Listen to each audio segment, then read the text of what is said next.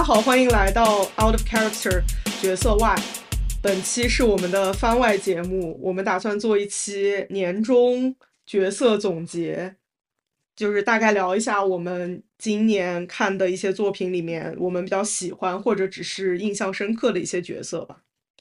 嗯，说到这个，就是因为我们现在录的时间是十二月二十九号，就是刚过圣诞节，但是还没到元旦。哦，就我最近，因为我跟我圣诞节就是有一个朋友到我家来玩，然后我们一起看了《想见你》，就是我们竟然之前都没有看过这个电视剧，这是你第一次看是吧？对，我第一次看，然后就还是蛮好看的，然后大概花了两天三天全部看完了，就感觉感觉它还是一个怎么说呢，就是一个非常精心。写的故事，然后感觉编剧也比较真的很用心吧，就是感觉他是有在用心写这个故事。而且我就刚刚得知，他原来只花了两千万，虽然虽然两千万听起来还是很多，但是好像就是国内很多电视剧哦，不到两千万，好像就国内很多电视剧好像都是上亿制作，但感觉也完全没有这个拍的精致。是在你说这个之前，我也完全不知道他竟然只用了两千万。而且就是今年之前，对，不到两千万。而且我今年之前，我可能对电视剧就是它的一个经费也没有什么概念，好像没有特别磕到男女主哎。是，我也我也没有太。我我我觉得他们就是挺好的，就是两个快乐的人，快乐的在一起。虽然他们也经历了很多磨难，但但还是就是比较快乐。嗯。但就其实因为我之前从来没有看过许光汉演的任何东西啊，你从来没有看过吗？对我真没有看过，然后但是我知道他有非常多的梦女和梦男，就我觉得他是 真的是天才，他感觉是很多人的天才，感觉就是都很爱他，就是他就真的很受欢迎。我自己还行，但是我能 get 到他这个角色确实可能就挺有魅力的，就是很多人会会喜欢吧，就比较清爽，然后比较比较青春，然后。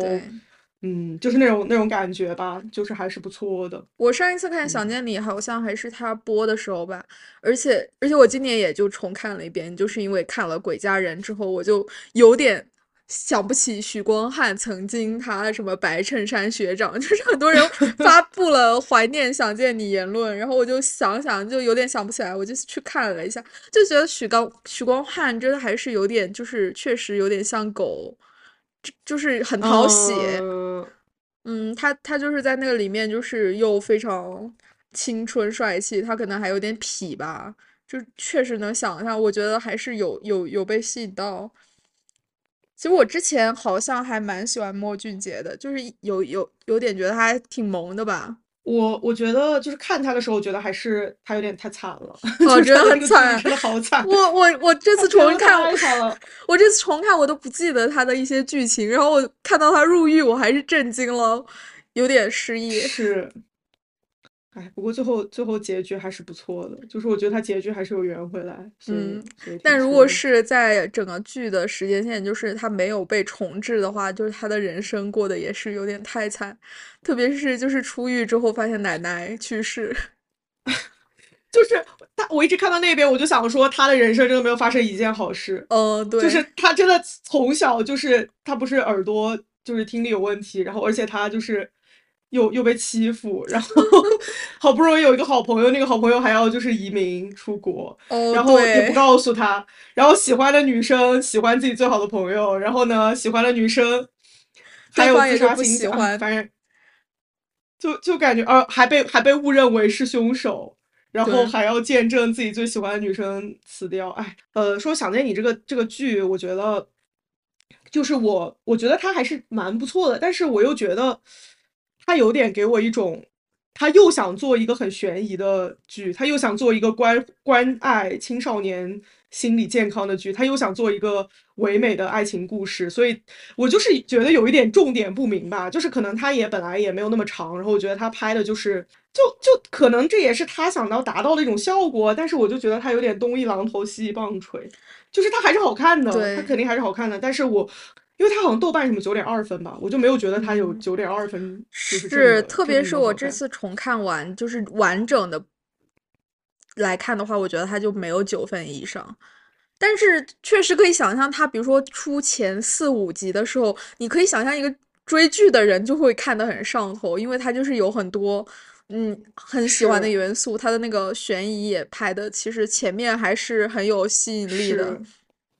是可能其实原设定就是把设定圆回来，它的那个后半部分可能就没有像前面展开设定那么容易吸引人。不过我觉得《想见你》还不错的，就是它起码它有在把自己的设定收回来。就毕竟很多很烂的烂尾作品，比如说《南派三叔》，你不是之前在看《终极笔记》，就他他的设定根本就收不回来，对，只是留下了一堆设定酷炫的屎。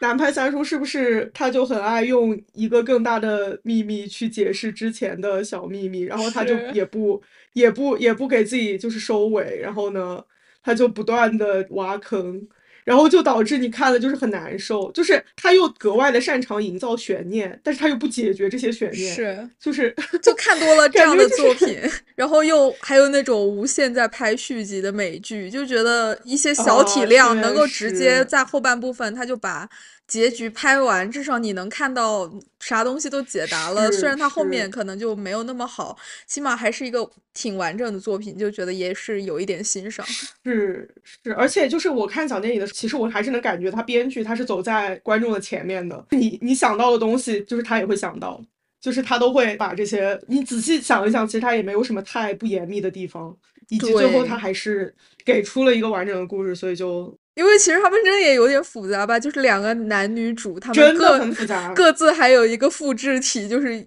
一模一样的人，然后他们还要进行各种时间操作。就中间一度看到李子维和王全胜生活在同一个时间线的时候，我真的也有点觉得很复杂。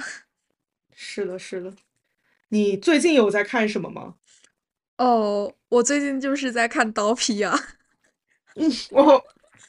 哦，就是简单的介绍一下吧，就是他们是两个 Vtuber，并且就是会在每年就是圣诞节的时候，他们会一起搞圣诞直播，而且就是这个花生它的皮套，就是它的那个二次元形象，它就是一个花生人，然后他每年都会去给另一个 Vtuber，就是彩虹社的。去给他做一首圣诞曲吧，然后就是他的圣诞曲就是质量都很高，所以现在就是，呃，每年的圣诞直播观众也很多，而且就是每每年在圣诞直播期间，可能就是这个花生就是一个大舔狗，就是但是就是因为我本人有对那个花生有点接受无能，我觉得他有点。他还有肚腩，他有点太过裸露了。但但其实他的设定是一个五岁的儿童花生，就是你没有去看他那个动态，我觉得动态好像还行。好吧，我我有机会去看一下。不过我们现在有在聊角色吗？也没有，也没有，就 是闲聊一下最近在看什么。嗯嗯是，但其实我觉得我今年没有那种特别，就是我没有那种特别喜欢的角色，就是我没有那种最喜欢的，所以可以你先开始。就你如果有最喜欢，我也不算是最喜欢吧，应该说，我我可能今年还是有主要搞的作品，嗯，就是影视的话，那就是《灌篮高手》了。虽然我们已经做了一期，但是，呃，我起码六月到九月份，应该整个三四个月都在为这个狂热，所以它可能还是在我的这一年里面有一些分量的。然后我最喜欢的角色，也不是之前聊到的。花道嘛，就是我最喜欢的是星星，就他就是湘北的湘北的队长嘛，四号就也是一个真的形象上面怎么说，比较比较就是 一个方形的角色，嗯，然后然后我就在想说，我就在在想说，我看电影的时候是没有 get 到他，因为谁会看电影的时候记住他？但是但是之后看漫画，我是。越看越喜欢这个角色，然后发现他人气惨淡，非常非常伤心。就是我记得那个电影上上映的时候，是不是大悦城有搞灌篮快闪，然后整个快闪店就是断货，只剩下全部都是星星的四号产品。对，我记得就是当时好多人就是说去去去想买什么三井寿或者什么流川枫的东西，结果发现早就卖光，但是那个星星的。周边就还非常充裕。我觉得也也是有有一个阶段，就是六七八月份，就是《灌篮》刚上映的时候，嗯我觉得就是完全赤木刚宪就是没有女粉，男粉也真的很稀少。但是我我觉得好像后面他他的风评也有一些扭转呢，就是在大家纷纷的去看了漫画之后，就感觉其实如果一个人完整的去看了这个漫画，你就会发现很恐怖的，就是你你可能还还真的很容易爱上星星。一开始他出场的时候，他。他就是那种非常典型的要给樱木花道使一个绊子，然后让他不加入篮球社，而且他又是赤木晴子的哥哥，所以他就是最开始的时候那种剧情冲突的人物。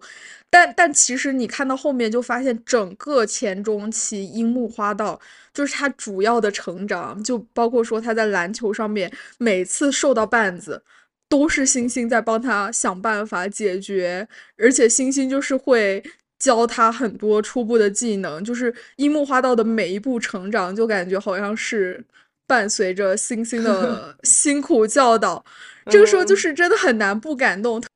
赤木刚宪他做的很多，但是因为他的形象，所以这些他的人物形象的一些部分就潜藏在这个漫画的后面。就是如果你愿意发掘，你就可以看到。然后，如果不愿意发掘，你他可能就不引人注目什么的。我就、嗯、就觉得他真的在湘北里面是最温和的一个，嗯、然后就有一种烛光里的妈妈的感觉。是，你也提到就是 运动番，虽然我们之前讲过运动番，嗯、但是我就想到，虽然我没有说就是特别喜欢的角色，但是我在夏天我也非常。迷之开始磕一对 运动番的 CP，蓝色监狱的白子，就是白色的白，紫色的紫。然后我当时也就是一种像是像是突然就是看那个电线杆小广告，以及就是那种坐在马桶上阅读故事会一般被被吸入了这个这对 CP，就是。之所以我就是有一种边 边嫌弃边磕的感觉，就是因为我觉得，哎，就是不知道会不会冒犯到一些粉丝，但是我觉得《蓝色监狱》这个作品吧，它就真的蛮一般的，就就其实你当你当时也去看了嘛，就是我当时我跟你讲，对我就是你你你说完之后，我就迅速的就把他那个二十四集看完，对我就觉得他真的有一点。他有一点怎么说，有点太商业了吧，或者说，嗯，他有点过于在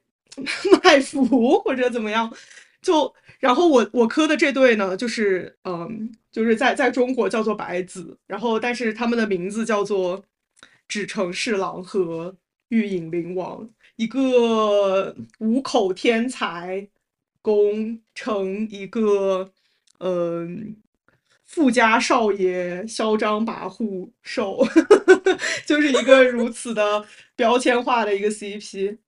但是我当时就是，就包括其实我现在我还是会就是浅浅关注一下，就是但我真的也是狂热了个一两个月了。我觉得可能就是因为他们的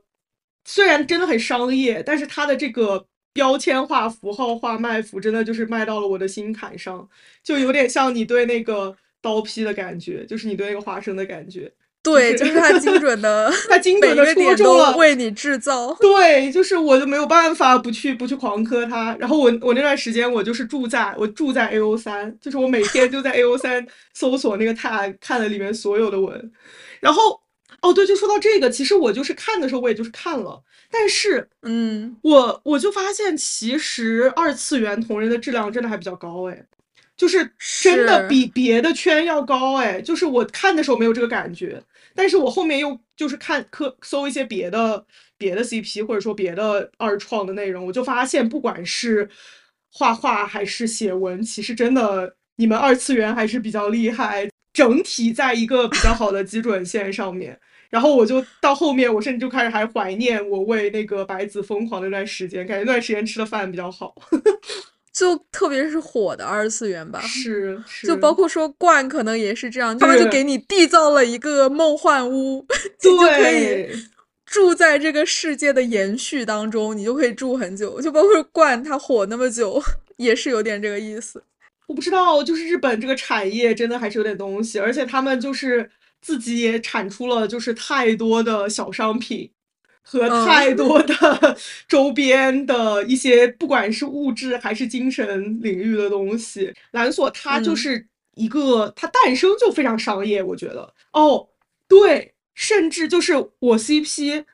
他们还有一本自己专门的外传呢，就是因为纸城市了。它是它是漫画吗？还是动画？对，漫画，而且它明年好像剧场版就要上映了，就是一对真的很官方在推。对，明明他们不是主角，但是现在就是纸已经有了自己的外传，而且感觉就是。里面全部都是和灵王的内容，全部都是白子内容，就有一点感觉我无法不堕入其中，真的无法不堕入其中，就是他就是专门为你服务而生的嘛，这种东西。可恶的，现在粉丝可能粉丝可能现在做制品也真的很厉害，不知道你会不会去关注一些就是。做白子的人，就是他们产出的周边可能就不只是说图，或者说打印成册子，对对，做出一些可以互动式的那种。是，我觉得现在的这种小商品真的跟我们小时候，就是现在二次元真的跟 我们以前的二次元不一样。对，暴露年龄了，就感觉现在的，包括现在的一些漫展的活动，真的也好丰富啊，就是。是，虽然我其实我都没有正式的去过一次漫展，但是我就一直会去刷他们的这种讯息，并且也也有一种与有荣焉的感觉。就包括说冠吧，冠冠他不就是嗯嗯，在他的那个应援期间，他就很流行一种叫给他们完整的一生，就是就是那种粉丝会去做他们的结婚申请书、毕业证书，还有他们。假比如说去了美国的人有机票，还有拍立得什么的，就感觉你真好像可以看到他们的一生。好像也不只是说惯，就是现在二次元就大大家都很会做这种东西。好像就是比如说说说到想做，感觉三两三五个小时，他们就会把这个东西印出来。大家的热情很高。比如说我的这个 CP 就白子，他们也会办白子 Only，就是嗯，然后就真的办的有声有色。哎，其实排球也有很多 only 吧，就是感觉是超级多。现在还有婚礼，你 白子有婚礼了吗？啊，我不知道，就就是会去租一个婚婚婚姻的礼堂，结婚的礼堂，谁和谁结？放大立牌，哦，就是你想让谁结就让谁结，对，就是放立牌，是那种有的就真的做的很好。出 cos 的人来扮演结婚吗？是这样吗？哦，好像没有 cos 吧？它其实其实相当于是一种 only 的变体，就是它在 only 上面，但是有喜糖，对婚礼主题的 only 感觉。哦，他们真的会布置那种怎么说呢？就是走上红毯那一路，就是会有什么小天使、糖果什么的，反正就是这种东西都有。我感觉就是听起来就是又尴尬又吸引人。就是虽然我没有去过，而且我会我我可能我觉得我适应不了，但 但是我觉得就挺好的，就是感觉他们很开心。是啊，虽然可能有点偏题，但是我们之前是不是聊过那个，就是关于 cos 委托这件事情？哦，是是是是是，就就感觉说现在的漫展的形式，还有说 cos 委托，其实真的是一种纯属于女性的一种呃娱乐。感情需求，包括就是感情浓度极为强烈的一种一种娱乐，或者说是社交活动吧。就是中 中国同人女有自己的牛郎，我觉得到，我觉得这个甚至这个也不算是牛郎吧，就是可能更更纯净版的，也没有涉及到那么多七七八八，但是它可能有牛郎的那种陪伴和语言服务，其实它还是有的。我觉得它有点介于雨 C 和。牛郎对和，就是反正我觉得它就是一种很新的东西。雨溪雨溪它可能就是不收费吧，它就是因为它收费，它可能要就变得有点服务性质，就是确实是两者之间。因为我有在小红书上刷到一些吐槽，就比如说，呃，委托的 coser 他对我，比如说态度不好，或者说他的一些，就两两者之间矛盾，我觉得确实也就是。两者之间会有一些情感寄托，这样子。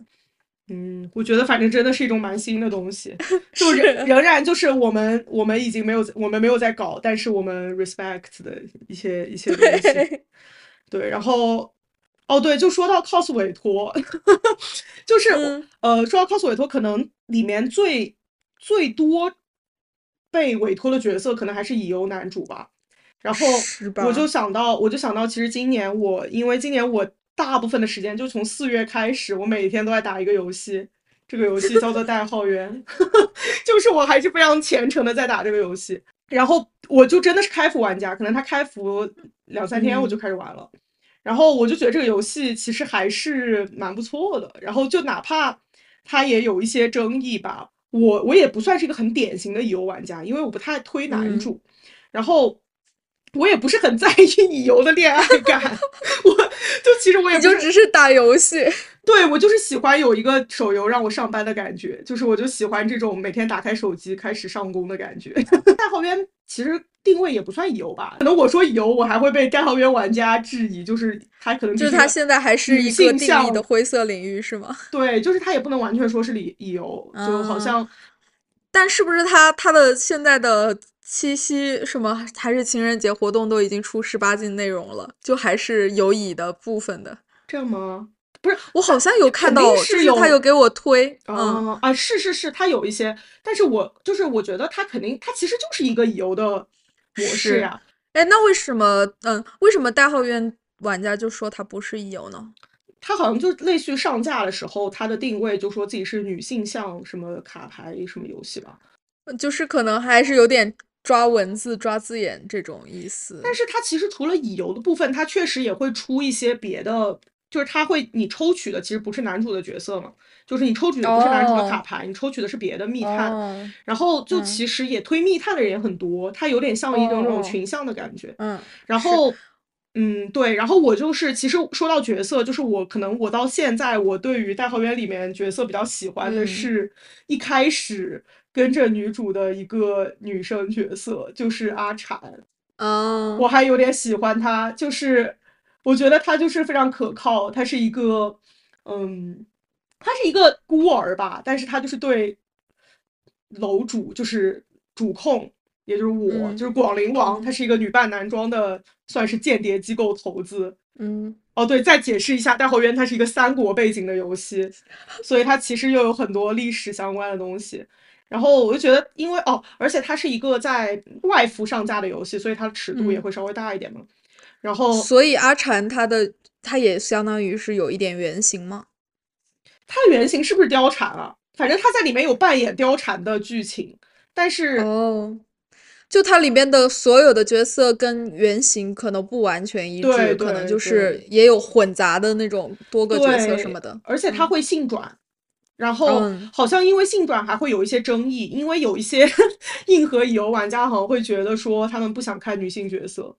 就是，哦，但我觉得已经有这么多男主了，而且密探里面有很多男的，就是有几个女的又怎么样了？我就喜欢女是的，其实其嗯实女性向就如果说只是说它包括更多的女女主可以有更多的性取向，那我觉得也完全 OK。哦，这个女主还是没有更多性取向，她只是说没有的，但是你只是嗯有一些可能性都也还不错，我觉得这不是什么很诟病的点吧，就甚至还可以鼓励一下。？是吧？反正我是无所谓了。我对于这种，嗯我对于各种，就其实我之前也玩过别的乙游，就是我我也玩了很久的光夜，嗯 甚至早年我也玩过恋与制作人。然后，呃，但是我也试过。我对于我对于这种乙游的各种道德感，我就是近乎近乎为零。其实阿蝉这个角色，他就是一个比较沉默寡言，然后、呃一心练武，然后追随着广陵王，就是我的一个嗯一个比较朴素的女孩吧。嗯，然后正好最近的活动又出到她一些她小时候的故事，然后包括她可能有一个比较曲折的身世，然后她还被她还被吕布和张辽领养了，她是张辽和吕布的养女，然后就还有一些父女情可以磕，就就还蛮蛮不错的，然后而且可能他就不是一个性别气质很明嗯显的人。然后嗯可能还有点呆呆的，但是还蛮可爱的。嗯嗯，就是有点呆萌无口，然后又武力很强，就是然后又只保护你，而且他可能在剧情里面，就是我觉得是不是在游戏嗯里真的很能打这件事情，真的会给人带来好感。对他作为一张就是那种新手点击即送的卡，他真的就是一直到现在我都还在用，就是他他的呃战斗能力还是很强的，而且我就有把他的所有属性都拉满。就是我已经把它是升到了满级加觉醒加所有的七元碟都未满，就是我就是要给他最好的。我我记得以前就是《明日方舟》，我在玩《明日方舟》的时候，就是他、嗯他们不是有四到六星吗？嗯，然后就有一张四星，相当于是很普通的卡了。是但是就是有一张四星超级能打，叫梅兰莎，就是大家会叫它嗯梅剑圣，因为嗯就是你不抽到任何好的卡，他都可以在那里杀很久。嗯，我就我就觉得我当时我就是有点爱他，好像嗯就有一种这种吊桥效应，在你是在你最危难时救你于浮萍之中。是的，是的，就其实我对阿柴也有这种感觉，因为就是一开始又抽不到好的卡，然后我又抽卡运气又非常差，然后所以其实他那个主线的前四五章我可能都是靠他过的，就而且就是代号晕里面打仗也真的很重要。对，就是我我也很爱他的，我也很爱去战斗，然后我就很，我就我就对他就是颇有感情，就感觉就是思考一下那种各种各种很很喜欢媚 很喜欢媚媚人的男主和一些花花绿绿的密探，我还是独爱糟糠之妻阿柴。哦，其实我也有看过一些代号员的，就是各种嗯剧情相关的视频了，我觉嗯得也蛮有意思。就是广广陵王这个角色，我甚至都觉得嗯我喜欢广陵王胜过一些这这里面的男主吧。我觉得他还是一个蛮不错的，是作为一个女主控的形象。因为就好像他就不会像可能有那么多的感情，他会有一些自己的阴谋，嗯，然后包括说他说话有的时候就很可靠这样子。是，而且，嗯，我我觉得其实她和一些至少我玩过的国产女乙游的女主还是有蛮大区别的吧。她有点没有那么被牵着鼻子走的感觉，就嗯是其实还是能感觉到她自己的人格魅力。然后包括其实我觉得，嗯，我不知道是大号渊的同人创作格外蓬勃还是怎么样，反正我就经常有看到一些广陵王，就是各种各种人成广陵王的文，虽然我也我也没有点开看过。这种各种人是指游戏里的人还是跨圈的拉呃？游戏里的人，游戏里的人，哦哦哦，就是就是各各种广各各种广文，但但我我就就感觉就证明其实他这个角色还是比较有说服力的吧。是吧？就连我不玩这个游戏，我都也知道一些广陵王相关的事情。是，是，说到就是说就是同人文化，然后还有包括说日本的这种小商品，我就想到说七卡瓦，哦，对对对就对对，就其实它也是一个就是制品极为丰富，而且就是可能非常有这种服务性的，就是企划做的很好的一个小动画吧。我我是从十月、九月还是十月的时候开始看的，反正就我好也是最近不久。差不多，嗯。而且我觉得我们可能是不是都是通过那个表情包认识他的呀？就是我忘了，你不觉得好像就是某一天，今年的某一天开始，就是你在所有的地方都能看到 Chikawa，就身边也有很多人非常喜欢，就可能有的时候他们发自己的小玩偶，你也会看到什么的。对，然后就我也去看了 Chikawa 的所有的动画片，因为它每一集就只有几分钟嘛，就很容对，易一分。钟吧，好像就是。嗯对，然后一口气就看了一百集，就我嗯有看到很多人就是评价说，就是看这个动画之前，就是觉得他们三个就是怪异的老鼠和兔子什么什么的，但是看完了之后就宝宝，就说他们的动画还是有一些真的有赋予他们一些魅力的。开始就是看到他的表情包，而且我记得后面后面小八就是小八就是那只猫，就是小八的那个嗯表情包是不是被用作了一个有点恶臭的表情包？然后就被禁了，就是你就不可以在 QQ 上发这个表情包被。禁了，真的吗？对，小八它是一个中分的小猫嘛，然后就有人把它的那个表情包做成一个是兄弟我想 你，然后 另一个是就是日本鬼子军官什么的，就他们会说这个小巴的帽子很像是那种日式军服，就一一是这个已经是我们看之后的事情了，就是我们其实比这个还喜欢，我们喜欢 Chikawa 还比哦，他早一点我们还是早点，这个应该是是十一月份的事情吧。是就是我们看的时候还是大家只是有一点火，但没有那么火的时对候，应该就是。而且我们只是在欣赏那个就是其一走路的姿态，就是他那个走路真的很木的，他那个走路是的，我觉得就是奇卡瓦，他就是他的动画做的真的还蛮不错的，就是一个是配音很好，嗯，是真正的小朋友在配吗？好像只有乌萨奇，就是那个兔子是成人配的。哦，是对，是乌萨奇是一个是一个女生配的，但是小巴和那个奇一都是是一个小男孩和小女孩配的，就很可爱。小巴最近还有点在变声，哦，他就是对，因为有他长大了。声音变粗。我就记得说前面真的有一些就是比较让人共情的剧情吧，比如说吉一跟小八他们可能一个。一个嗯内向，一个外向，我就特别共情是吉一，是有的时候说不出话来，小八去帮他，就是一种非常淳朴的情谊。还有就是，比如说吉一努力的考试备考，考了就可能国内有很多人考证，考过，就是考了好多次。我觉得，我觉得这个考试的内容真的，它既东亚，但是它又它又画的非常可爱，就很神奇。它就可能还蛮符合，嗯，嗯，是，而且我就真还蛮喜欢小八的，我觉得他真的就是是一种温暖的好朋友。然后而且是他就就是蛮会说话的。虽然他就是他就是这个他就是这个动漫的说话担当，因为只有他，哎，飞鼠也会说话，不过他就是他就是会说一些，就比他说较坏的话，对对对，小八会嘴里就只有温暖的话。对，而且小八真的就是很好，就是他，他又自己住在一个没有门的破房子里，但是他还是如此的快乐，就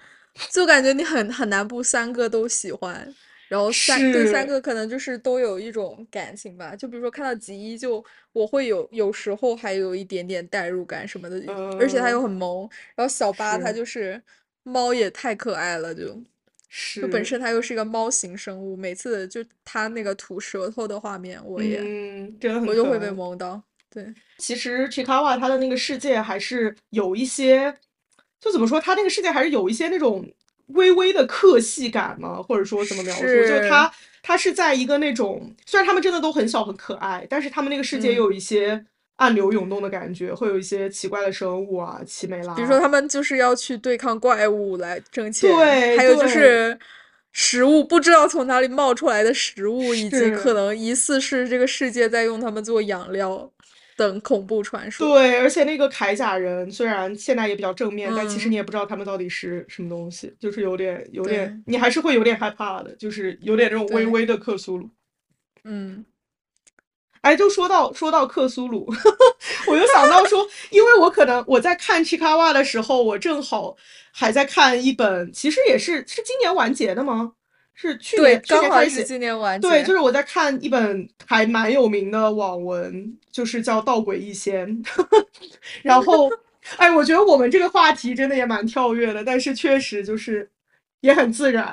呃，我其实没有怎么看过起点网文，我只是被这个设定吸引，并且它呃确实也比较火吧。然后我也是看到一些二创，而且一些之前喜欢的画手也在画它相关的，所以就还是蛮有兴趣的。为什么 Chikawa 会想到这个？就是因为它的设定其实某种意义上也有点那种就是克苏鲁吧，就是一些嗯，嗯，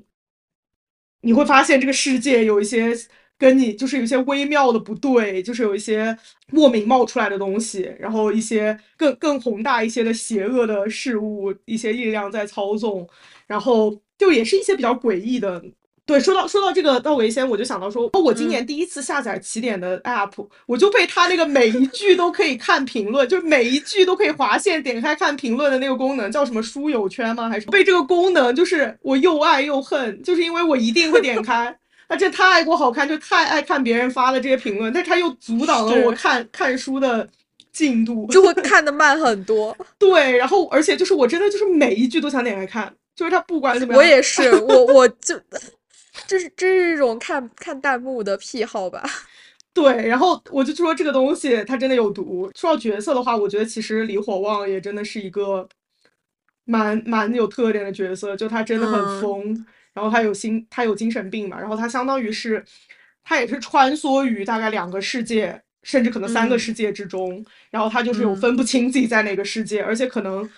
呃，作者就是那个胡伟，他可能也会有一些叙述性轨迹，就让你觉得，嗯你看着看着，你也就是说，你也不知道他究竟在哪个世界，然后呢，你就感觉有点精神状态跟那个跟那个李火旺就火子哥一样，一起迷失是吧？对，就是一种发疯的感觉，就所以他前面还是有点正常，然后到后面越来越。不正常吗？没有，他一开始就不正常。他就是一个底色就是疯子的人。对对，他一开始就在精神病院，他就是一个精神病人。然后他我感觉那那也很契合今年的主题，就今年的主题就是一些阴暗，然后然后发疯这种感觉，感觉就是离火旺今年会火也是有有一些原因的。是，而且他这个故事里面确实。我觉得，我觉得这个《道诡异仙》虽然它这个书它也有它的一定的缺点，但我觉得它火起来还是有很大的，就是火火的原因也很明显啦。就是它这个故事，首先它那个这个概念也比较好嘛，就是民俗加克苏鲁那种感觉，它其实融入了很多中国的一些民俗的东西、神话，比如说跳大神啊，然后各种佛家、道家的东西也都有。然后我觉得作者还是蛮会讲故事的，然后而且它的里面的一些。男主的人设写的还是挺特别的，就李火旺。嗯，然后包括后面可能会出现一个和男主也有点 CP 感的男的，就是诸葛渊。我就是因为这个，我也有点想去看。剧情的强烈也真的很强烈，就是他。嗯嗯，不过不过还是好看的，还是好看的。而且感觉火子哥给我的印象也还是非常深刻，就是一个 不断的发疯自残，然后他甚至不是阴暗爬行，他就是。血腥，他是主动的，血腥爬行，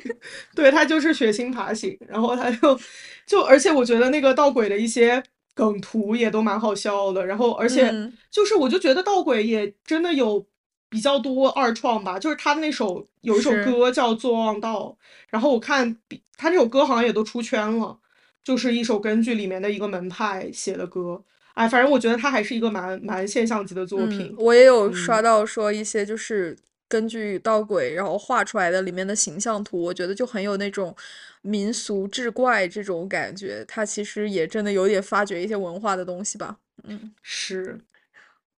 然后我就想说，我我今年其实还挺喜欢一个游戏，就是叫《人狼人狼村之谜》的。虽然虽然你还没有看过，但是我可以稍微的小讲一下，就是我八月份的时候还是有点在狂看它。它其实也是一个有点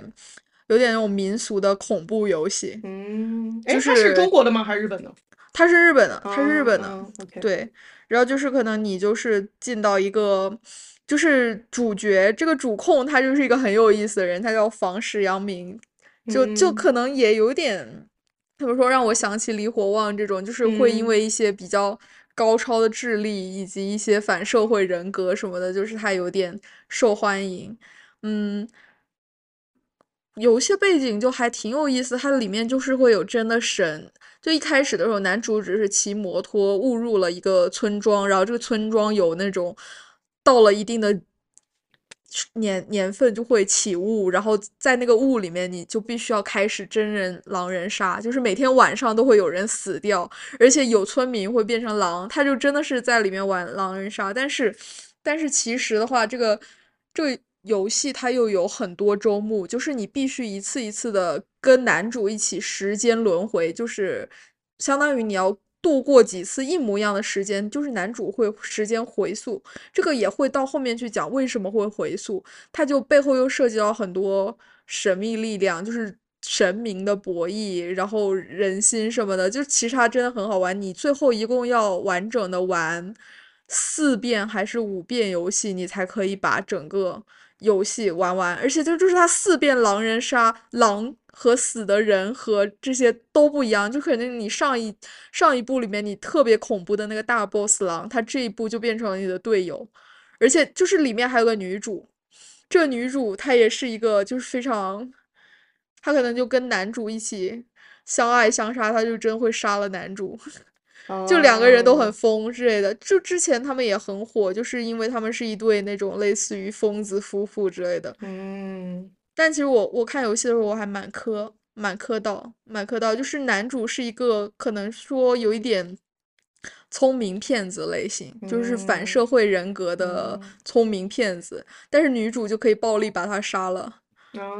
就是有一点那种女强男弱的意思这样。对，OK，我今天看的时候也是有点喜欢，就是因为它里面其实真的民俗学的东西特别多，它就会会，比如说他会讲说这个村子的演变和由来，包括说村村子的名字是怎么就是在传说里面一一步一步改改掉，包括说它里面融合了很多日本的创世传说，所以我就是看完了这个，我就是都搞清楚了所谓的天照，然后包括说那个伊邪伊邪兄兄妹和他们整个日本的这个神话构架，你觉得很有意思。嗯。嗯想到这个可能比较 random，就是你可能也没什么嗯。关系，我就想到我前两天玩的那个剧本杀，因为本人 我嗯。我呃大概就是前两天我真的玩了人生中第一次剧本杀，然后你第一次玩哦？啊也不算第一次去那种剧本杀嗯馆玩吧，哦，就那确实，就之前我可能在网上玩过，然后嗯，但嗯。但我确实也没怎么玩过，然后我就竟然是在美国第一次玩剧本杀，然后玩了一个日本背景的本，就当时我们玩的那个本叫《百鬼夜行》，然后呢，它其实也涉及了一些日本的那种传说吧。那个作者应该是中国人吧，作者应该是中国人，但我觉得哦他应该还蛮喜欢银魂以及嗯，其实就是 日本江户时代的这这个，好像连真人，就历史真人都有很多人，国内的人在推耶。是是，我都觉得他们的一些名字的存在感已经过于强，比如说什么桂小五郎什么的，反反嗯。正就，但但它里面也涉及到一些日本的那种鬼鬼神的嗯那种、嗯。那种概念吧，然后嗯，就还蛮神奇的。但反正就嗯感觉这个概念还是蛮不错的，就是这个剧本杀不提不提我当时游玩的体验如何，但我觉得它 这个本写的还可以，就是它剧情其实写的还不嗯错。对，我玩的这个它是一个机制本，就是好像它就嗯不是推理本，就是它不是着重于推理，嗯而是着重于那种，就是类似于要在一个类似于桌游的感觉，就是要在里面赢的那种感觉。对，但其实还是蛮好玩的。嗯，是，我觉得这种综合性的可能比推理还要有意思一点吧。推理就真的只靠嘴和演技，是，很累啊。对。不过机制本也挺累的，我玩了我玩了整整八个小时，太恐怖了。而且最后还没有玩到结束，就嗯真的是一个、真的是一个非常长的体验。但是我又觉得说，我们刚才提到那个一些现代的漫展，然后二次元，嗯，一些 cos 委托什么的，我就觉得可能剧本杀是现充们这些年的最爱吧。哦，真的感觉就是你你提想到现充，就会觉得他们真的有很多人就很沉迷剧本杀。是，但是我真的，我我这次是初试云雨情，初试 初试剧本杀，然后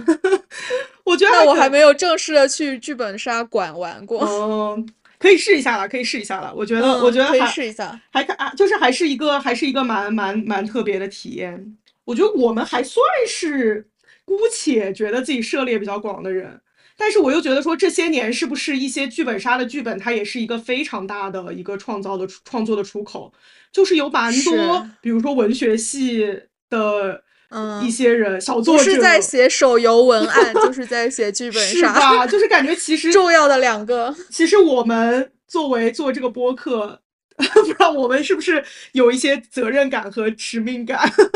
就可能有一些剧本杀本子也迎合了他们的一些强烈的创造力，但我我也不是很了解了，也许我猜了。不过 anyway 是。是哦，我就在想说你，你玩的那个不是江户时代，就是北海道设定嘛？我还蛮震惊的，因为我之前听说的剧本杀都是一些比较类似于中国古代或者民国，就是那种中国嗯设定可能会多一些。但其实日本就设定就经蛮多的，常嗯，日本设定真的吗？我我第一次知道这个事情，是是，我就觉得说，像日本他们对于这个什么江户时代，可能他们做的文化宣传也真很好吧。嗯，就因为我前段时间在沉迷《黄金神威》，啊，它就是它就是一个这个时代背景的事情。然后我也是在沉迷它的同时，我可能有去搜一些互联网上消息，我就比如说什么土方岁三，嗯，因为之前可能看《银魂》的时候，土方就是十四郎，他不是历史原型，我就去搜土方岁三，我发现就是推他真人的人超多，嗯，还有同时还有很多日本的角色，就是我会发现同一个角色名字下面，他就有不同的作品在搞他的粉丝，嗯嗯我就觉得这这也是很神奇一个点。然后同理就是可以说一下，就是《黄金神威》，我也是这两个月看的，而且特别喜欢的一个一个动画，我只看了它的动画版，就是一共有四季，然后包括我后面就把他的漫画看到了结尾，他就是讲说日俄战争嗯嗯，背景下，是。然后主要讲的可能就是一场冒险，就是传说有一批神秘的黄金是从日本的阿伊努族，嗯就是他们北海道的一个非常少少数民族，是很神奇，而且也是也是遭到了迫害的。玩那个剧本杀，其实和这个也有点小关系，我就觉得很神奇。是它它也有虾夷这个东西，对，它有虾夷的设定。对是你有空可以，你有空就是有机会可以玩一下这个本，就其实它真的还不知道我们这边有没有这个本，肯定有我觉得可能还有点感兴趣。我觉得有华人的地方肯定有剧本杀，就是这他他他。哦，我知道，我是说说有剧本杀馆，不知道有没有这个剧本啊？这个本好像一八年就出了，它还还是一个蛮、哦蛮多人玩，而且我发现我在小红书上搜了一下，我发现在国内玩这个本，他还会给你就是搞起那种和服的扮相，啊，就我觉得这个好像也也挺流行，就是他们现在会搞那种什么在上面包饺子，啊做一做一盘菜，对，就有的美食本，他们叫美食本，就是哦会在那里让你现场包饺子，并且在里面吃一顿团圆饭什么的。天呐，反正我就看到那对种和服还有和式，然后就觉得真的好像还蛮有沉浸感的，然后就感觉剧本杀已经变成一个像泡脚中心一样，就是中国人的这种擅长的一体式娱乐。是 真的，我我就觉得说，感感觉你玩，如果你去玩这个本，你可能还就是真的也会蛮享受的。它有很多没有，你继续说黄金神威那确实真的很不错，嗯就是因为可能我真的看完《黄金神威》，我就真的还对这一段会很上头。那《黄金神威》它就是，嗯、讲日俄和阿伊努族嘛，阿伊努族就是他们流出了一批黄金，然后就会有各方的势力嗯去想要争夺这个黄金。我觉得他就他这个就非常涌动，非非常有张力啊。嗯，然后就包括说，一个是想要独立建国的幕府移民，就是嗯有包括土方岁三等人，就他们有一批势力；还有一个就是军队，嗯就是呃想要把这个作为军费，因为日俄战争是失败了。嗯，还有就是主角两人组，主角嗯。我说一下，就是是叫山原，又叫杀不死的山原，因为他就在战场上面生命力很强，然后受了很多伤，然后包括他的脸上也有伤疤，这样子，他就是伤痕累累的一个，可能有点相当于在这个剧情当中，他会完成对自己的拯救的角色，遇到了一个他遇到了一个十二岁的阿伊努小女孩，然后一起踏上这个找黄金的之旅。我想讲一下那个黄金，它的那个地图，嗯它是它不是说有阿伊努族流传出来吗？但是因为带头藏黄金的人被逮捕了，而且监狱也想要这个黄金，然后他们就把他囚禁起来。于是这个囚犯为了透露出黄金的位置，他就在那个监狱里面给囚犯纹身，嗯，纹在他们的人皮上面，这不是而且是按这不是我们、嗯我们张起灵吗？这不是 我的天哪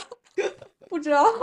太恐怖了！原来原来这这也有源头，但是它是按照就是人猎杀了动物之后不是会剥皮吗？剥嗯皮一般是以肚子为中缝这样子割下来啊，它是按照这个剥皮的感觉去纹的。所以就是嗯其实它的意思是一共它是给了十几二十个囚犯纹身，要把所有的人皮凑齐，嗯而且可能是他的他的暗他的暗示是要把他的人皮剥下来，然后嗯就是全部凑齐之后，你才能破解那个暗号。所以就是这一路上，他们就会不断的偶遇，或者是去主动的嗯寻找嗯。身上有刺青的囚犯，嗯。然后并且就是他们也会带着人皮逃跑和互相抢夺人皮。就是嗯。这个里面你就会遇到太多势力的争夺，然后包括说你可能会看到小樽的一种街风貌啊，包括说它里面当时的一些很多呃妓女的街道什么的，你就是就是你可能会很深入的去感受到他那个文化，包括说有后面有一段剧情也是会让你在不嗯。同的阿伊努族，就是北海道的，还有它更上面接近俄罗斯嗯。那边的，呃，阿伊努族，就是他们会跨着冬天结的冰去穿越大陆，这样子，嗯。就是真很有意思。我就想是不是，虽然我没看过《黄金神威》，就是反正我嗯。听你的描述，它这种寻宝，然后有黄金，就虽然它嗯。是一个非常对。日本日俄战争非常非常具体的时间，但我就觉得它是不是也有一点那种西部片的感觉？它比较旨在是一个讲战争创伤，一个是嗯。讲这种失失落的文化，可能这两个就是包括说打猎狩猎的文明，可能这就是嗯。它两个比较大的主题，所以它可能花的比较大的篇幅，也就是描绘那种阿伊奴的衣服啊，包括说他们的一哦些文化习俗什么的，嗯，嗯，就我还挺喜欢那个里面的 女主角，叫嗯阿西利帕，就是她，她就是一个十二岁，而且她是像男孩一样被抚养长大的女孩。然后就是她，她会说自己想要成为新时代的阿伊奴女性，而且就嗯。就你知道这个剧的的的同人有一个什么特点吗？就是他他是女女主成男主的。的作品数量远远大过男主成女啊主，就大家都会说 阿西利帕攻了所有人，啊，他就非常有决断力，然后是射箭，会用毒箭，就是秒杀人，并且也是，虽然他他他一开始就已经性格很成熟了，但是在这个剧里面，他还是在继续完善他性格，到到最后的时候，他完全就是一个超级有担当的那种。很雄武，就是有有那种什么孔武有力，他两米宽的肩膀上站着所有人的这种感觉。嗯，我之前跟就是朋友开玩笑说，就是我要进入国产文娱保护月，就是因为就是感觉看了太多国产电视剧，然后一些一些还有就是一些国产小说什么什么的，然后我嗯都觉得我今年是一个国产文娱保护年。在回忆我今年看了一些作品，还有一些印象嗯深刻的角色，我都发现我从一月。我就开始沉迷电视剧，然后一直到十二月，我还在看国产电视剧，然后我就发现我一月就很爱看那个 《三十而已》，就是也是几年前，是今年看的吗？今年第一次我一月第我一月初看的，对，然后就所以也是今年，然后我就想到说《三十而已》真的还是一个蛮好看的电视剧，就因为它当时播出的时候我其实没看，然后我当时嗯觉得。而且我当时觉得太多打小三的内容了，就嗯。就因为感觉那个时候林有有这个角色实在是已经变成了一个文化符号，就是他有点太过存在感强烈，然后我就对，而且我就觉得他听起来有点太家长里短，就是那种打小三嘛。嗯。然后但是我不知道为什么一月我就就鬼使神差，我就点开看他，然后结果我就发现这个电视剧真的拍的很不错，就是他在我嗯。这里甚至是一种跟《甄嬛传》齐名的那种 剧作的精美程度，以及它里面的每个人物的，就是每人物的动机啊、表演啊，我觉得其实都还蛮嗯不错的。对，然后我当时也就是非常沉迷的，就是可能两天看了三十六集吧，然后就虽然没有到知否那，哎，不过知否一集好像也没有那么长，但反正反正三十而已，我就是觉得它真的还蛮好看的，而且它，嗯，虽然它肯定还是有一些悬浮吧，就是里面的呃那种三十岁的生活在上海的女性，她们的。一些生活可能也不是说和所有人的距离都很近，但是我觉得他已经是有在拍一些比较比较现代、比较比较当代的事情，而且主要是他的戏剧冲突这些东西写的蛮好的。哦，然后就说到角色，其实我还真的蛮喜欢《三十而已》里面那个 女主之一，就是顾佳的，就是顾佳就是打小三的那个吗？其实也没有，他也没有很打，他就是打对不，起，因为我没有看，我就只留在刻板印象。他就打了一巴掌而已了。哎，是打了一巴掌吗？但我也忘记了。反正我就觉得顾佳这个角色，他的他的人物弧光，就是他的 arc 还蛮不错的。就是嗯它 里面写的顾佳和许幻山的感情，就许幻山就是那个出轨的男的，就其实他们的感嗯情，他们的这段感情还有一些颇有打动我的地方。就虽然就是最后可能就是他们离婚了，然后，嗯，然后包括嗯就其实林有有，哎，其实我也觉得林有有也并不是一个脸谱化的坏人。嗯就其实其实我觉得顾佳她真的是有成长的，她作为一个要强的家庭主妇，然后到她认清一嗯。些感情的现实性，然后就甚至就是到最后有一种，就是她和许幻山中有一种一地鸡毛后，仍然你能感觉到他们一丝 爱情，有点有点恐怖，有点诡异，但是但是确实就是我只能说这个电视剧还是很好看的，而且里面的角色也也还是蛮不错的。嗯，说到这个，就是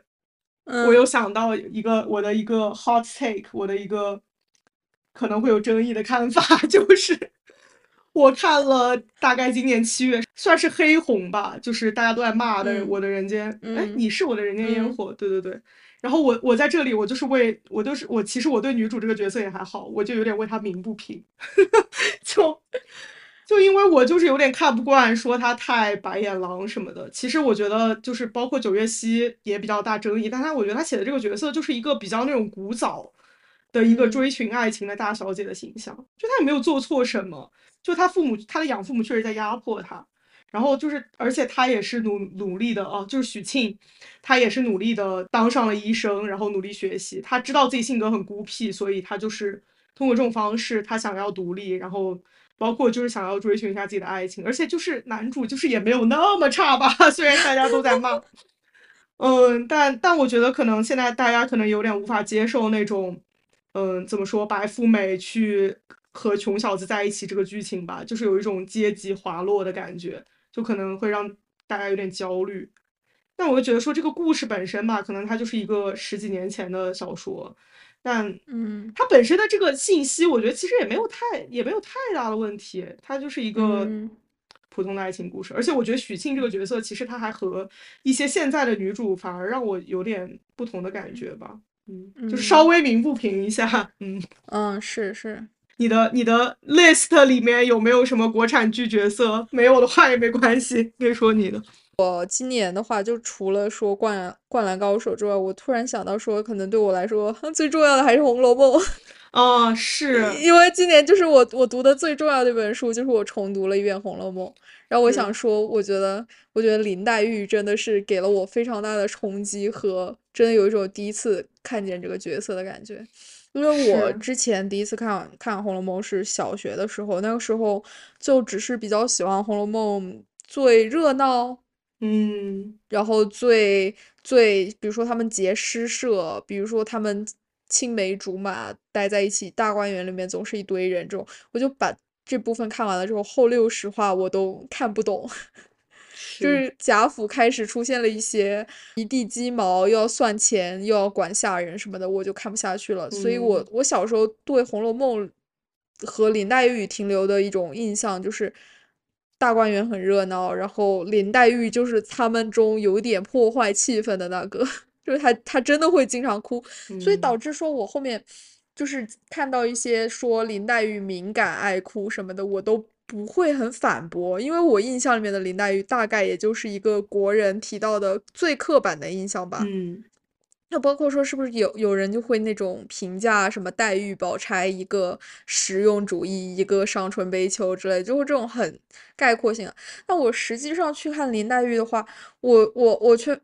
就这次可能真的是成年之后第一次看《红楼梦》，嗯就会发现说她是这里面最完成度最高的一个角色，也是最早会的。就他可能因为他本身他就是一个转世，他不是一个真人的感觉，他是一个鲜花转世，所以他的仙草，就是他意识对仙草转世，仙草仙草，哎，就是我在想说。他有这种天生的，他不需要成长，就有这种喜散不喜剧和嗯一种仿佛看破了一切的这种这种心心态。包括说他可能对于贾府这种非常混乱的环境和需要去算计的利益，就是你在书中放到一个很小的视角，你看不到过去和未来的时候，你就只能为一些眼前的东西，比如说，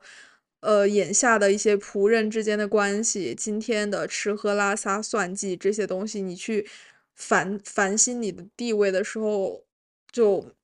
林黛玉就完全不在乎这些任何东西，她也真的就是在那个世界里面不会去在意贾宝玉是不是有功名，包括说他对贾宝玉的关系的认知始终是非常清澈坚定的，就是只看他和他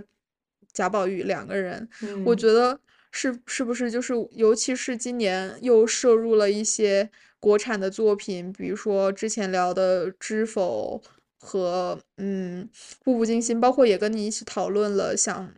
你是我的人间烟火》的剧，我就会发现说，其实这种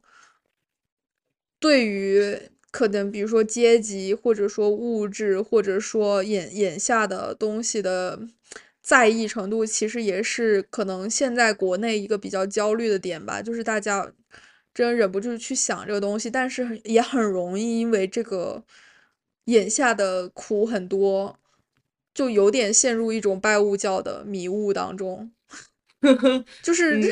就是我我我不知道怎么说，就是很容易就一切的价值观就变成了一种，对于女主来说，她只要往上爬。只有阶级往上升的才是好看的、可看的。所有自降的身份什么的，就包括许沁这种富家女，她想要去嫁一个穷小子，都会变成一种要攻击的东西。林黛玉就在一个那么早的作品，一个一个一个几百年前的作品，她可能就完全已经认透了这种价值的无意义性。就包括说，他可能在很小的时候，他就已经认透了这一切，而且林黛玉也真的非常聪明，嗯，和能干，文韬武略，包括说她做事的才华什么，她如果说生活在现代的话，她真的一定会是一个，就是有很很强的事业的人，而不是像其他人所说的就只会哭泣。这我觉得也是一种，就是对于对于柔弱的污名化吧。对，我又想到你说的这个，因为我今年也看了《红楼梦》，但嗯嗯，我是把那个八七版的电视剧重新从头到尾看了一遍。其实，其实我小时候我可能就一直对于林黛玉这个角色，我就都还蛮喜欢的，我就没有一个，就是就是我觉得就是她没什么没什么不值得喜欢的地方。然后，嗯，因为她她就是已经被作者给予了，就是赋予了最高的才华。以及他就是一个绝对的主角，我觉得他就是一个很很很让人喜欢的角色，但是反而我就会觉得说，大家对薛宝钗这个角色的评价让我让我有点有点惊讶，就是我觉得一方面他其实代表了一种极其务实的精神，但是嗯，对。我又觉得有很多人在骂他，很多人不喜欢他，就是反而现在可能可能至少今年来看，我觉得呃，比如说污名化林黛玉的不是很多了，而而大家会。会把薛宝钗，包括袭人，就是可能有点像薛宝钗的角色，就是他们会把这薛宝钗和袭人描绘成一种过于势对过于势利，就类似于那种你身边你同事里的小人的那种感觉。然后，而且，嗯，就我又想到说，我们之前聊知否，就是说知否的呃，他的他的一些中心思想，就是说让你安分守己，就是你作为一个。呃，你作为一个什么阶级的人，你就不要再想想超过你这个阶级的事情什么的。我就想说，像你说的这种，大家对于阶级的这种焦虑，它可能不但体现在一种你不能向下，但你也不能向上。就比如说薛宝钗，她其实可能流露出一些，嗯，她她其实不太喜欢贾宝玉，就是你你们你看不出来，她她她其实她确实对贾宝玉没有那种像林黛玉那样非常清澈、非常纯真、非常。不掺杂质的喜欢，然后他可能是更看重贾宝玉作为一个，他作为一个贾府的公子的一个这样的身份，或者说其实他大部分情况下也没有体现出他喜欢这个身份，他可能也在自己他在想选公主伴读之类的，然后就可能只是说他做人更加的圆滑，以及他呃以及他就是你不知道他在想什么吧，可能很多时候你你也你也你也不知道他在想。什么，然后嗯。呃，就但有的时候也确实会体现出一些他的野心的情情节，比如说他做的那句诗，就是“送我上青云”。他可能作为一个女子，也是在幻想，或者说他想要一些自己的价值的实现。就我是感觉到曹雪芹没有对这个事情进行褒贬，他他就是存在。然后呢，并且说他的一些品质，我们之前是不是聊过？就说如果薛宝钗是一个男的。她真的是一个非就会大受欢迎。对他可能就会有很多梦女，而且他真的比所有《红楼梦》里面的男的都要好太多。就是可可能，然后但是我又想说，为什么大家也会好像对于薛宝钗这个角色有一点不认同、不不不喜欢，或者说觉得她有一点阴险，或者说觉得她太过的太过太过务实。我我在想说，这是不是一种对对女角色的苛刻呢？我觉得也也真很好玩，就是《红楼梦》里面的宝玉，不呸，黛玉跟宝钗，好像永远都是在被被一部分人攻击。就其实他们两个都没有被认识到非常真正的价值吧。我觉得就是可能就像你说的，不能向上，也不能向下，就这嗯，两个角色都遭受了太多。是，尤其是可能真的来自男性，或者说一些非常刻板印象的攻击，就甚至骂嗯，的可能不是他们本身，就骂的是一种真的，很虚构出来的，比如说宝钗想嫁宝玉，他们就会这么说，就是为了就会说宝宝钗为了想嫁宝玉不顾一切，勾心斗角，对，但其实也然后包括。说为了，然后还有就是说林黛玉就是永远在使性子，其实也没有，就是林黛玉嗯，她的使性子也是局限在一个他们真的没有把话说清和，对，他们一旦就是就是宝黛把话说开了之后，她也再也没有搞过性子，但是就是是，会留下一种这样的印象。我就在想说你，你你之前刚刚说的那个黛玉好像没有怎么被污名化，我我是感觉就是可能还是我我感我感觉到黛玉太好了，一下子让我有点震惊。但我嗯觉得就是黛玉的一些精神价值好像又不是这个时代的主流，特别是我们看一些其他的作品的时候，会嗯感觉到，比如说你看《知否》，它就会有一些类似于嗯攻击黛玉的这种行为，或者说，我觉得就是就是包括说，可能近代的很多作品里边就没有一个像能像林黛玉一样有她这种精神领悟的人。然后再说到宝钗吧，就是我在看这本书的时候，我会觉得我还是不太理解宝钗，她就像一个嗯在雾里看不真切的人，就是其实你并不知道她做很多事情的动机，包括说她问她的个人问题，她也是嗯一问三不知。而且就是宝宝钗，她也会刻意的穿一些朴素的衣服，但是她嗯同时又可能对所有的人都非常的周全。我觉得宝钗，她让我有一种真的不不能理解、不能得到，然后你就是无法把握的一个人，这种感觉。就可能嗯要从一种他内心的哲学角度去分析，就说他的内心其实是一个比较空或者说比较无我的状态。嗯，他想，其，实说他想追寻的一些事情，也并不是说他有多，哎，这个，但这个可能又有点矛盾。所以我觉得其实，嗯甚至我在想，可能曹雪芹他也并不是。他自己也并不是一定完全就有这个答案，就是他在创造这个角色对，他可，能他也不知道，但是我觉得就是看到宝钗的判词和那个空荡荡的话，就是是，说山中高氏经营学，然后他宝钗是一种家徒四壁般的嗯空室，我觉得又有一种震惊，就是一种来自一种文化陌生的震惊。会有这种感觉吧？就是就好像我我看完整本书，又看到宝钗的判词的时候，我又在想说，为什么就是会这么的空虚、虚无？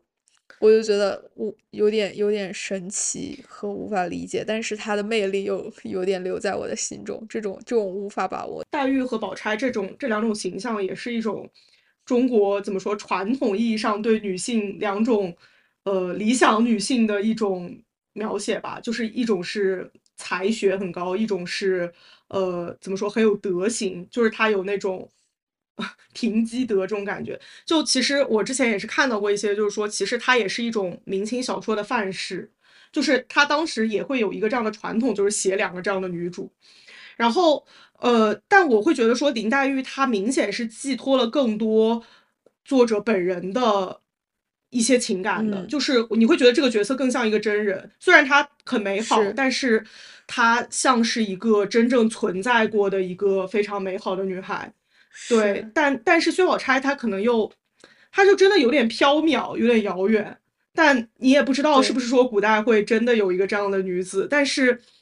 嗯，她确实就是，我就觉得她还蛮有那种有点像男角色那种，有点离你有点远的那种魅力的，就是你不知道她在想什么，但是而且她也不会爱你，但是 就是其实他可能真的更像这个故事的一个配角或者路过的角色，就是你不会得到他的一生的信息，就像是一些遥远的男角色那样。我就觉得很震惊的，还是我对薛宝钗有一个比较震惊的印象的，还是说金钏死了的那里，就是薛宝钗迅速的就冷静下来，而且更多的她就是是想到了应对之策和处理整个事情的方案，就她可能没有对此流露出太多的感情，可能这种震惊一方面也是有点来自于对女角色的预设吧，就是是否就是嗯。会第一反应觉得女生会更加对此惊恐叹惋，嗯，而且就是金川也是一个女孩儿，就是死在了贾府，就会觉得说有共情是正常的，但是却没有，就是当时也是我在看书的时候，也会有一些实时的这种评论，然后就是大家就立马就出现了那种狠狠攻击薛宝钗的人，但是我又我就是在这个时候突然想到，如果他是一个男的。大家只会觉得说他很冷静，并且他很周全他就是真的一，他就是一个真正的薛家的希望啊，他就是可以把这个薛家维持下来。我觉得所有的人就会对他立马大不同。我我就记得，就是他当时其实，呃，贾府快要不行的时候，他不是回薛家了吗？就是类嗯似于宝玉也会有点嫌他不告而别，就是嗯宝玉和黛玉嗯都有点嫌他不告而别。但可能彼时他也就是，呃，薛蟠又在娶亲，然后可能新的老婆又很彪悍，然后他可能就是在平衡整个家里的势力，然后他可能就是每天都在焦头烂额的忙前忙后，就这个东西就他可能也只是寥寥数据带过，但我们可能就就是他可能就是在做一些朴素的一些实物性的事情，并且他可能拥有一些中国人传统以来觉得是很好的一些中庸的美德，但是只不过因为他在一个女的一个女角色的身上，而且嗯，怎么说呢，就是。哎，我想到就是他抽到那个花签，不是说他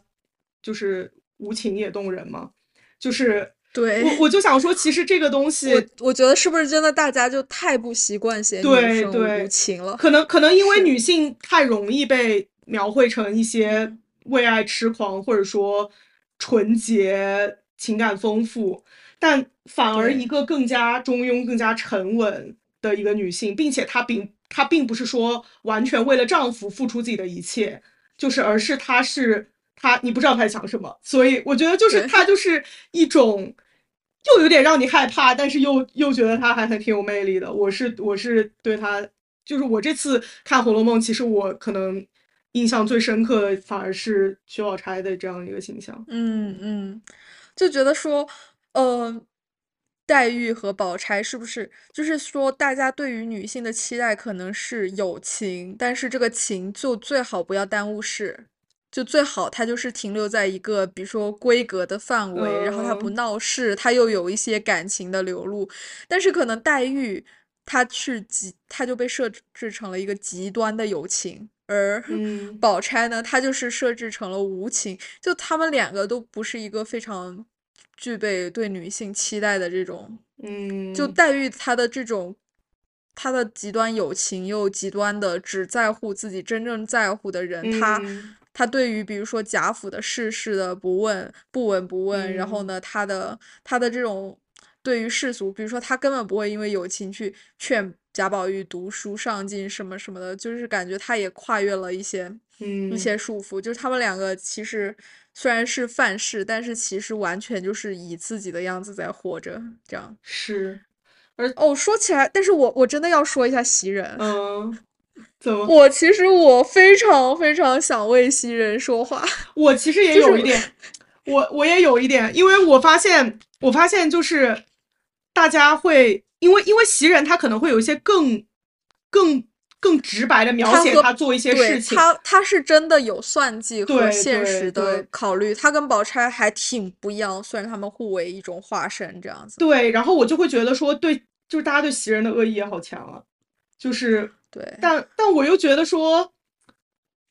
每每当这种这种这种角色，我就会觉得说，为什么不能多一点 多一点关心和理解？然后我就我我就是会觉得说，他真的和他真的不懂宝玉，可能他也不屑懂宝玉，他和宝玉的价值观非常不一样。但是就是他为什么一定要懂呢？就是他作为一个这样的角色，难道说他就比？呃，一片赤子之心的晴雯真的要低贱吗？就是，就反正我其实会，我觉得就是像曹雪芹他留下来的一种答案，就是没有办法评判，对吧？是，我觉得这也是最好的答案。像袭人的话，特别是前期的时候，宝玉他还没有成长起来，就是他的心还没有安定下来，而且他个人也没有领悟一些悲剧的时候，我觉得宝玉还是挺可恨的。就他前期的前期的状态，就是一个真的小少爷的时候，他其实真的是没有那么讨喜的一个角色。就包括说他踹了袭人一脚，是，而且踹的很严重。包括说，其实宝玉早期的一些不上进和他这种东一锤子西一锤子的留情和他的那种态度，其实是他既让。黛玉不安，他也让他也让袭人就很不安，就是袭人就会担心他，担心的在床上哭泣和，而且他也跟宝玉闹了几次气。我就是每次看到这个 他们两个闹生气的时候，我就会感觉到一种极大的不公，因为对宝玉来说，这就是一个简单的哄哄，而且他也根本不知道袭人在生气什么。但对于袭人来说，就其实这是他每次看。看向宝玉，他其实都是望向自己不确定的未来，就是他的整个的命运都掌握在可能宝玉的手里。这样，我就是觉得袭人前期的时候，他经常流露出那种害怕、恐惧，还有就是对宝玉非常非常的关心。就其实他对宝玉是真的很温柔，虽然说他就是有那种会，比如说在他们两个感情很好的时候，趁热打铁给。宝玉规劝，就是一些可能比较守妇德的行为吧。包括说他可能他也跟王王夫人算是有一点勾结，就有点像跟未来的婆婆先搭好了话，他就是一个有点让你不喜欢的贤良媳妇的形象，这种感觉，就是男人不会喜欢，女人可能也看了觉得有点嫌弃，但是他的温柔是真的，而且他这种跟贾宝玉之间巨大的不平衡。就让我觉得也也是很悲伤，而且就贾宝玉当时也就是非常随便的，就破了袭人的身子，就是向袭人要求了第一次的性关系，他就是非常撒娇似的，但是就导致了整个后面的作品，袭人一直在被。晴雯嘲笑说他和贾宝玉发生了性关系，而晴雯比较高洁这一点，其实最大的问题不还是贾宝玉吗？对啊，我是觉得，哪怕是在《红楼梦》这种已经是女性角色占多数，而且你你已经感觉到女作者对于女性是有非常多的欣赏和同情的这样的一个作品里面，在后世的评判中，往往好像大家还是会更加。去关注一些女性角色的一些所谓道德上的瑕疵，而反而会在明显瑕疵更大的男性角色身上找他们的闪光点。就比如说，我我真的是我我我，在我看到那种大家对于假假脸的一些梦女行为、梦女言论的时候，我真的也是有点无语。就是我在想说，这样一个角色，这样一个乱搞的角色，你们都能就他真的烂的，他他跟王熙凤的精神对就完全。不能比啊！就你你这样一个烂的，已经到这种程度的人，你们都能夸出来，都能夸他说他每次从不白嫖。然后，但我在想说，袭人他可能真的隐忍又呃温柔，又对，又可能她真的有做什么非常伤天害理的事情没有，没有。我觉得就是。可能他最为人诟病的一点就是说，可能他间接的导致了晴雯的死吧。但我觉得其实这个东西你也不能说完全是他的错，这你甚至说更加是王夫人的错吧。对，而且嗯我当时认真的看了一下，是我当时认真看了一下，我觉得袭人他就没有最直接的去做任何，是，我就想说，但是袭人感觉已经背负上了千古骂名，然后包括像薛宝钗，可能更是就是她什么都没有做，她只是一个略微有点冷的人，然后她可能也会也会也会也会成为一个怎么说，并不是那么正面的一个角色，但是反而贾贾琏都能成为一个大家玩笑间可以梦一梦的角色，我就觉得，甚至我就哎在想说，那个一开始想想轻薄凤姐，然后被弄弄死的那个叫贾什么贾瑞。贾瑞，我就觉得有的人都能共情贾瑞，就是会说 他真的太可怜，而且就说凤姐手段太狠辣。我就在想说，在 你在说什么？天呐，真的无语。而且，就说实话，贾宝玉也是一个缺点非常明显的人吧。就哦，是，虽然我觉得就是作者有写出，其实我觉得作者就是他能把贾宝玉每一次，就是比如说看上去很光鲜亮丽，很很有那种少年魅力，但是其实他做的不负责任的行为，就在导致周围人的悲剧。其实曹雪芹他又有写出这一点，其实也是蛮真实的，就因为。贾宝玉他身居一个那样的位置，然后得到了家中主母的宠幸，他就是可以胡作非为，他也有一些嗯，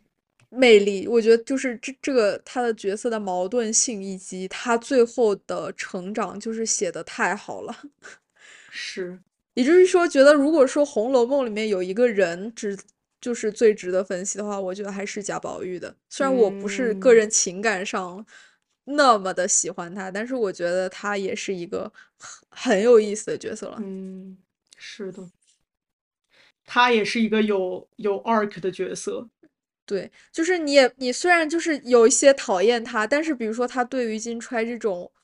悔过，嗯，他的一些他的一些痛苦，你又觉得他确实也不是在说假话，对吧？是，而且他确实，他这个成角色是有成长的，就是他不会像他，就嗯。林黛玉可能一开始就是一个完整完美的人，嗯。然后像薛宝钗可能也是这样一个，他们他们一开始的存在可能就他们的性嗯。格就是完整的，但是贾宝玉他是一个有发展的一个角色，所以而且就是贾嗯。宝玉的思想也确实有一些意思，他可能也就是除了林黛玉之外，第二个在这个作品里面真的能够摆脱这个世俗的束缚，嗯。就是他真的做到了。嗯，他真做到了，就就好像之前是说黛玉是喜散不喜聚，嗯。然后宝玉的话，他前期就是觉得喜剧不喜散，但是他的性格里面好像我我看到有分析，就是说他性格里面其实有一些很道教的东西，也是嗯。天然的，就是就有讲说他性格里面这种道教的一种，他又很容易。倾向于认为一切都是虚无的，就是他在嗯很早的时候就有做过一篇什么，就是大家都死了，人去楼空，然后所有的人给他嗯唱挽词流泪的这种，就是他好像也会很倾向于毁灭一切。嗯，虽然他好像喜欢大家聚在一起，但是他也很容易一口气把所有的东西都颠覆掉。我觉得他性格里面有一种这样的极端性在，我觉得就是某种意义上也也有点可爱吧。就是他他可能会有一种这样的思想，而且嗯这种思想是在他的身身上有从潜伏到慢慢的暴露出来，再到可能他也会去平衡。我觉得有一个这种感觉。包括其实一些关于性别上的一些一些东西吧，就其实我是真诚的能感觉到贾宝玉他可能真的也没有很想当一个男的，以及他，对而且可能他的周围的女性确实太过优秀，然后所以他他也就是在真心的认可对他真的的在自惭形秽，他确实也该自惭形秽，就是在各种才华以及品德方面，就是他的周围的女性真的比他好太多。然后，所以所以就是感觉他能感觉到他真的是一种，嗯、怎么说认同女性，并且，嗯，至少他有把女性看作是人吧。所以就是已经、嗯已经在，尤其是一个古代的小说里面，这个事情已经是非常的难得的了。是这样。OK，那我们嗯，我们感觉真的就是天南海北聊了一大堆，这个是，就这很跳脱。